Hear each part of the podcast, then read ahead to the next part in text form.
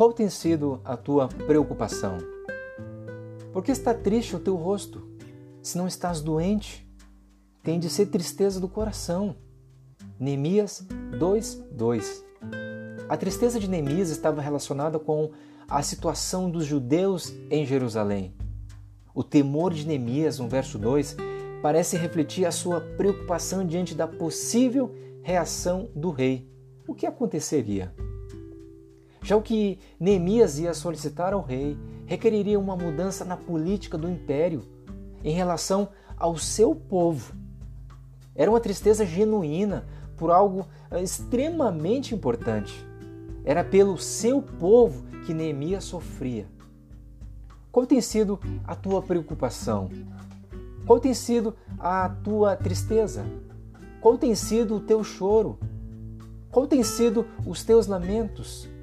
É porque não tens alcançado os teus objetivos pessoais? Ou será porque não fostes aplaudido? Não sei. A verdade é que precisamos entender qual é o nosso maior tesouro para que possamos realmente nos importar totalmente, ao ponto de estarmos tristes por nossa situação lamentável. Uma situação de distanciamento de Deus, essa sim é preocupante. Precisamos colocar o nosso coração na edificação de um altar para que ali possamos adorar a Deus. Chore por mais de Deus e menos por você. Reedifica os muros do teu coração. Vinde, pois, e reedifiquemos os muros do nosso coração. Chore por mais de Cristo e menos de você. Ore por mais de Cristo e menos de você. Eis aí o nosso grande desafio edificar com excelência a casa de Deus. Fortaleça as tuas mãos para a boa obra que foste chamado. O Deus do céu é o que nos dará o bom êxito.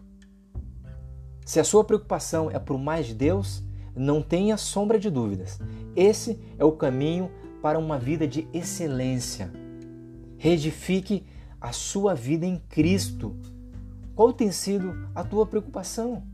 Qual tem sido a tua tristeza? Pare e reflita.